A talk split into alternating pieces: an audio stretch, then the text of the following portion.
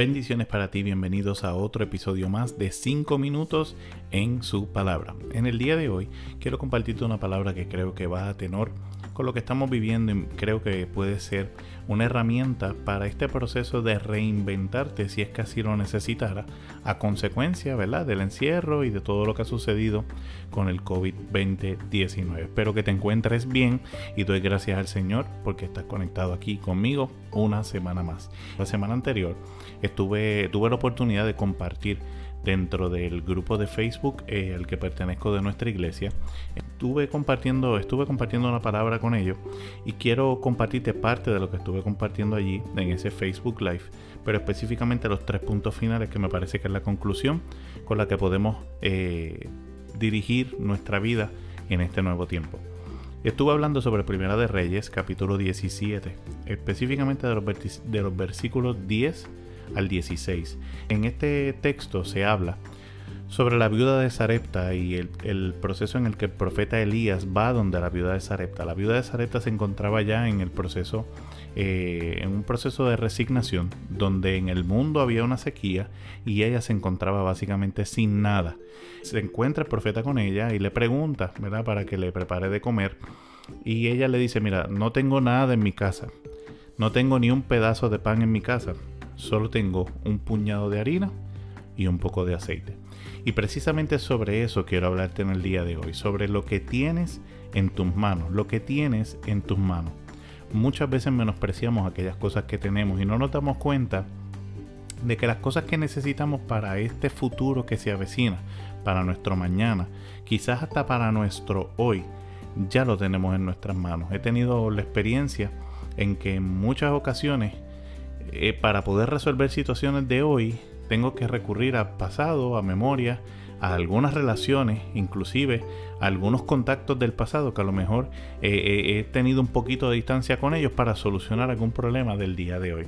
Y eso es lo que muchas veces sucede. Hay cosas en nuestro pasado, en nuestra vida, alguna experiencia de trabajo, alguna experiencia de estudio, que quizás pensamos que pues fue solo parte de un momento en nuestras vidas y no le damos el valor que realmente necesita y sin darnos cuenta la solución para nuestro futuro puede estar en eso que ya tenemos. A veces se nos pasa la vida buscando cosas nuevas y no nos damos cuenta que hay cosas que ya tenemos en nuestra vida a las cuales podemos sacar más provecho. ¿Qué tiene que ver esto con el profeta Elías y con esta viuda? Sencillo. Esta mujer, de primera intención, no reconoció que lo que tenía tenía tanto valor como que iba a convertirse en la provisión para su vida. Esta mujer le dice al profeta que no tiene ni un pedazo de pan en su casa, pero sin embargo reconoce después, me queda un puñado de harina y me queda un poco de aceite. Y muchas veces menospreciamos eso que tenemos y no nos damos cuenta de que con eso que tenemos puede, puede ser que nuestra vida cambie, pero tenemos que darle el valor correcto. Y fíjate lo que sucede. Esta mujer decide prepararle comida al profeta y luego de que le prepara comida al profeta, el profeta lanza sobre ella eh, una palabra y le dice no tengas miedo, sigue adelante y es exactamente lo que acabas de decir, o sea, preparar la cena que ibas a preparar, tu última cena. Pero primero, escucha bien, cocina un poco de pan para mí, luego con lo que sobre, prepara la comida para ti. Lo importante es que hay sobre ella una promesa y se encuentra específicamente en Primera de Reyes 17, los versículos del 14 al 16. Dice, pues el Señor, Dios de Israel, dice, siempre habrá harina y aceite de oliva en tus recipientes hasta que el Señor mande lluvia y vuelvan a crecer los cultivos. Y yo creo que esta palabra específicamente para ti debes grabarla en tu corazón y saber que esta palabra se puede, se puede hacer realidad en tu vida si tú la crees.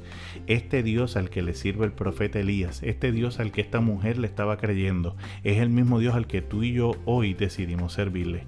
Y te está diciendo una promesa y te está recordando el Dios fiel y proveedor que Él es.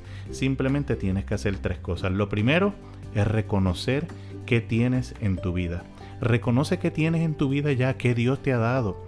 Sea conocimiento, sean relaciones, sea experiencia, reconoce lo que tienes. Aún puede ser físico, el poco dinero que puedas tener, lo que, lo que tengas, reconócelo. Haz un inventario, reconoce que tienes. Lo segundo que necesitas hacer es creer que Dios puede utilizarlo para bendecirte.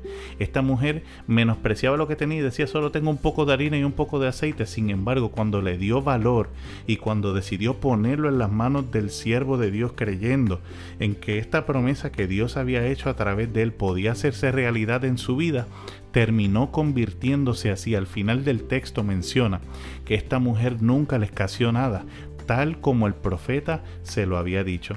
Y lo tercero que necesitas entender es que hay tanto por qué darle gracias al Señor aún en medio de lo que podamos estar pasando, hay tanto por lo que darle gracias al Señor.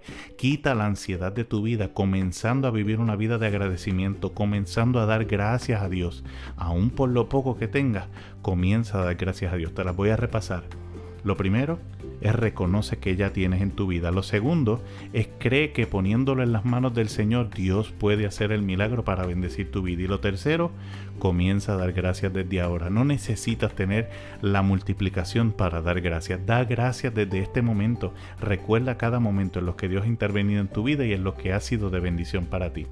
Oro por ti en esta hora para que el Señor traiga el recuerdo a tu mente de cada provisión que Él ha hecho, de cada vez que ha suplido, de cada milagro que has tenido y que esta palabra pueda incrustarse en tu corazón para que puedas vivir creyendo que el Dios de Elías, el Dios de Elías, el Dios de esta viuda, el Dios tuyo y mío, sigue siendo un Dios real, sigue siendo un Dios proveedor y lo que hizo ayer lo puede hacer hoy si tú y yo nos ponemos de acuerdo. Doy gracias al Señor por tu vida en esta hora y te pido que si esta palabra ha sido de bendición para ti, por favor me ayudes a compartirla. Te bendigo en el nombre poderoso de Jesús. Thank you.